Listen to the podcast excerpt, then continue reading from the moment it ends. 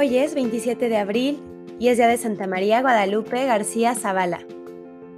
María Guadalupe García Zavala, Madre Lupita, fundadora de la Congregación Religiosa de las Siervas de Santa Margarita María y de los Pobres, nació en Zapopan, Jalisco, México, el 27 de abril de 1878. Fueron sus padres el señor Fortino García y la señora Refugio Zavala de García. Don Fortino era comerciante, Tenía una tienda de objetos religiosos frente a la Basílica de Nuestra Señora de Zapopan, por lo tanto la pequeña Lupita visitaba la iglesia con mucha frecuencia y desde pequeña mostró grande amor a los pobres y a las obras de caridad. Lupita tenía fama de ser una joven muy bonita y muy simpática, sin dejar de ser sencilla y transparente en su trato, amable y servicial con todos.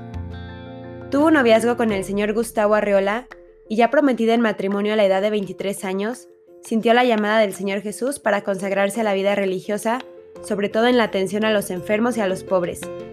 Le contó esta inquietud a su director espiritual, el padre Cipriano Íñiguez, quien le dijo que a su vez él había tenido la inspiración de fundar una congregación religiosa para atender a los enfermos del hospital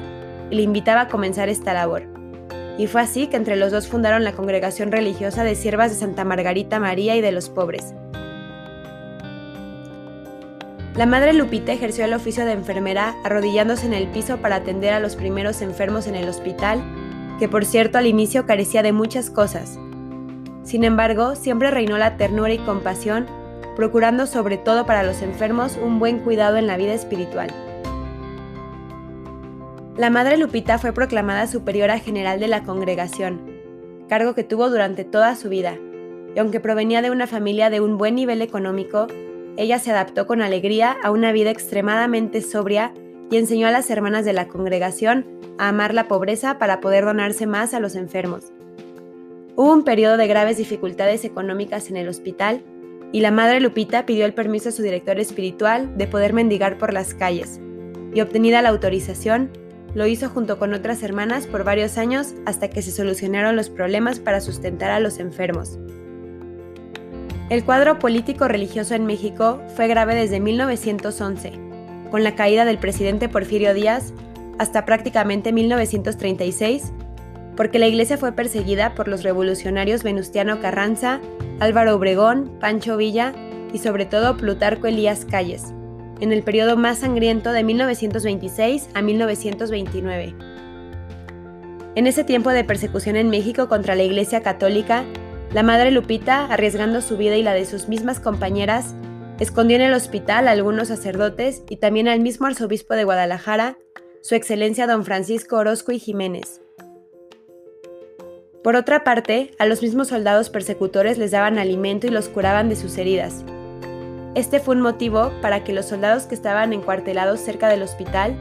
no solo no molestaban a las hermanas, sino que hasta las defendieron, lo mismo que a los enfermos. Durante el periodo en que vivió la madre Lupita, se abrieron 11 fundaciones en la República Mexicana y después de su muerte siguió creciendo la congregación. En la actualidad, las siervas de Santa Margarita María y de los pobres cuentan con 22 fundaciones en México, Perú, Islandia, Grecia e Italia. El 13 de octubre de 1961, la entera congregación de las siervas de Santa Margarita María y de los pobres festejaron el jubileo de diamante de la Madre Lupita es decir, los 60 años de vida religiosa de la amada fundadora. Sin embargo, ella que tenía 83 años de edad padecía de una penosa enfermedad que después de dos años la llevó a la muerte. Se durmió en el Señor el 24 de junio de 1963 en Guadalajara, Jalisco, México, a la edad de 85 años, gozando desde entonces de una sólida fama de santidad. Fue amada por pobres y ricos de la ciudad de Guadalajara y de otros lugares en donde tenían hospitales, esto se confirma también porque desde el momento en que se supo de su muerte, muchísima gente se congregó en el hospital para ver por última ocasión sus restos mortales y al día siguiente que se celebraron los funerales, también participó mucha gente porque ya la consideraban como una santa.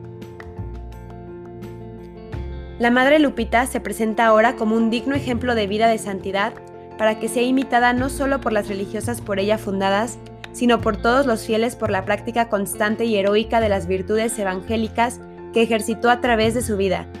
y sobre todo por su dedicación incondicional al servicio de Dios en los hermanos, especialmente en los pobres y en los que sufren todo tipo de enfermedades. Que la Madre Lupita interceda por nosotros para que nosotros crezca la caridad, el amor y el morir a nosotros en esta vida en el servicio a los demás. Amén. Santa María Guadalupe García Zavala, ruega por nosotros.